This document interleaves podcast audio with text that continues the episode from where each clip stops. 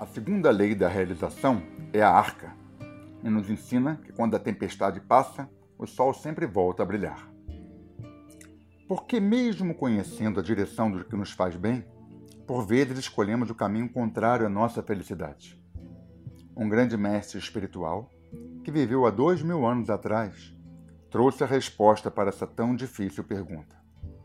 O mestre explicava que todo ser humano está sujeito a um eu destrutivo um inimigo interno que cresce diante das naturais turbulências da vida. Uma parte nossa que nos aconselha na direção contrária do nosso bem.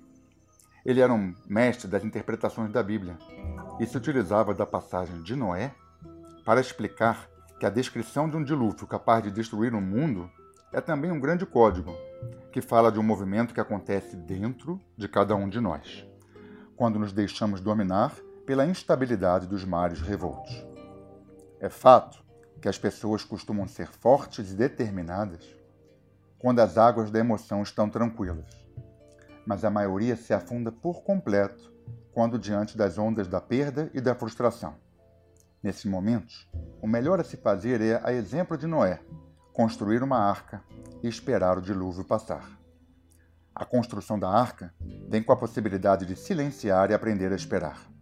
Existem momentos em que precisamos parar para recarregar as baterias da alma e esperar o dia clarear novamente, trazendo junto com ele um novo horizonte. Na segunda estação do caminho de uma vida significativa, desenvolvemos a virtude da paciência, lembrando que às vezes demora mais, às vezes demora menos, mas a chuva sempre passa e o sol volta a brilhar.